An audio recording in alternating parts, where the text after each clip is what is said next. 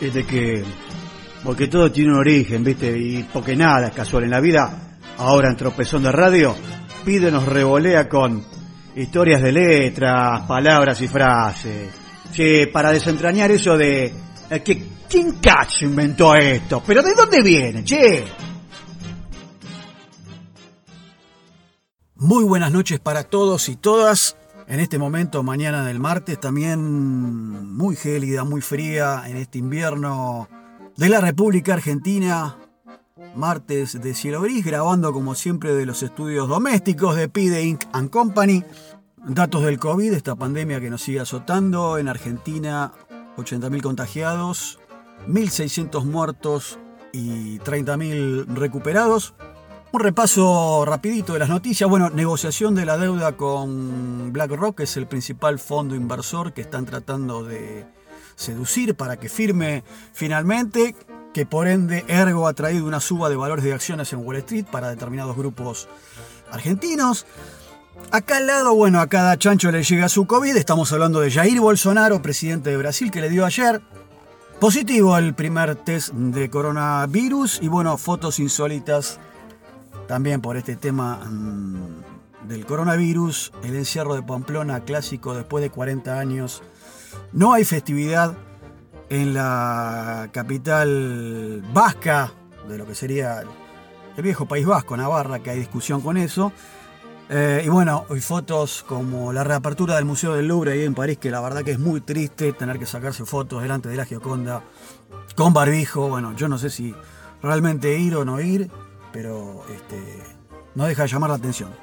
Capítulo de martes, nueva entrega de historias de letras, palabras y frases con debida licencia del periodista, autor del libro Daniel Balmaceda, intitulada de Diestros y Zurdos, y cuenta que según la Biblia Dios sentará a su derecha en el juicio final a los justos.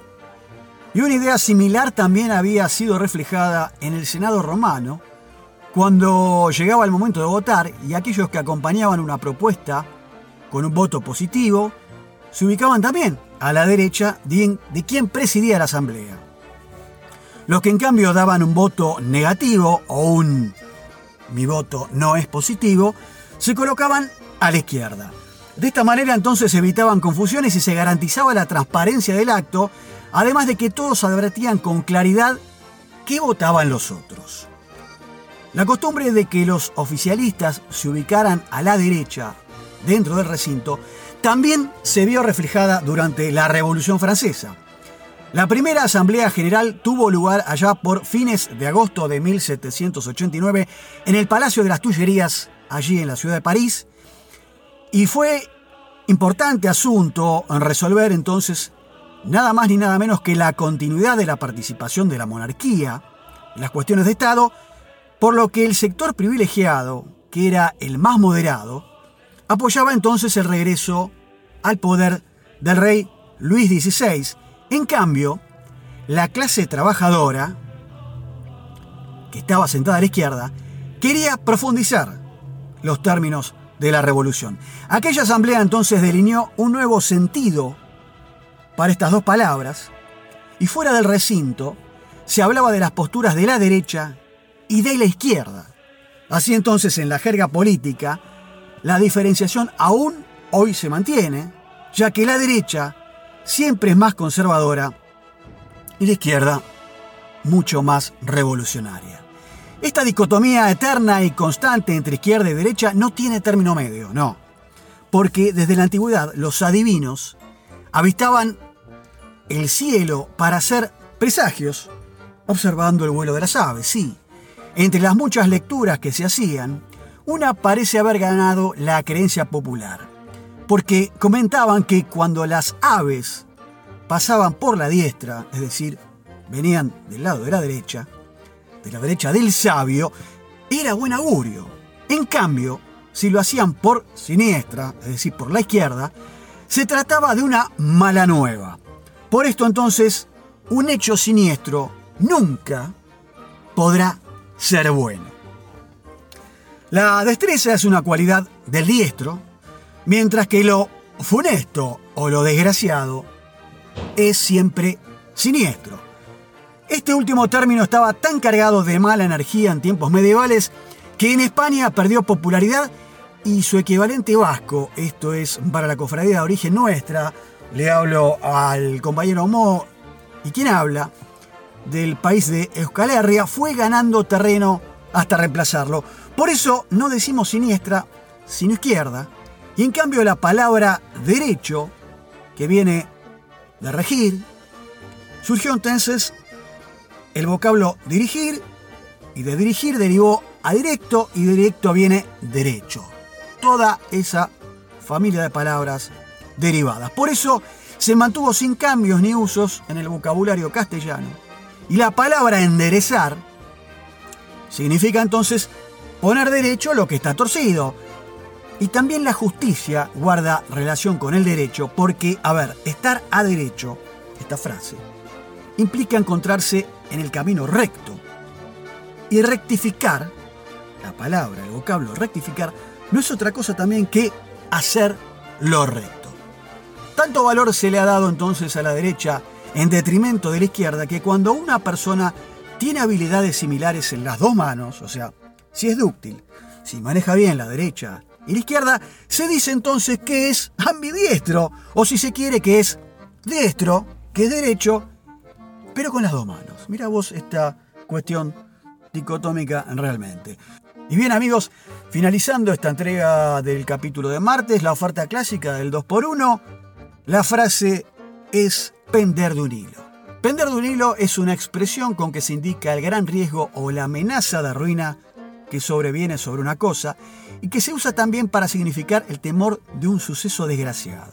El modismo proviene en última instancia de un relato mitológico clásico, aquel del de las moiras griegas o sus equivalentes romanas, las famosas parcas, divinidades infernales ambas representadas como tres hermanas que hilaban y cortaban el hilo de la vida del hombre.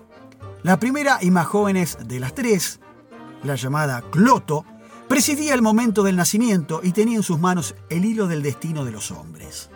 La segunda, llamada la Quesis, era la que hilaba y tensaba el estambre de la vida. Y la tercera, la Parca, propiamente dicha, o llamada Atropos, era la más vieja y que era la que tenía por oficio cortar con las tijeras el hilo de la vida, función que cumplía apenas recibía la orden del destino, dice la leyenda, sin respetar edad, riqueza, poder ni ninguna otra posible prerrogativa. Las parcas entonces hilaban lana blanca para una vida larga y feliz y lana negra para una vida corta y desgraciada.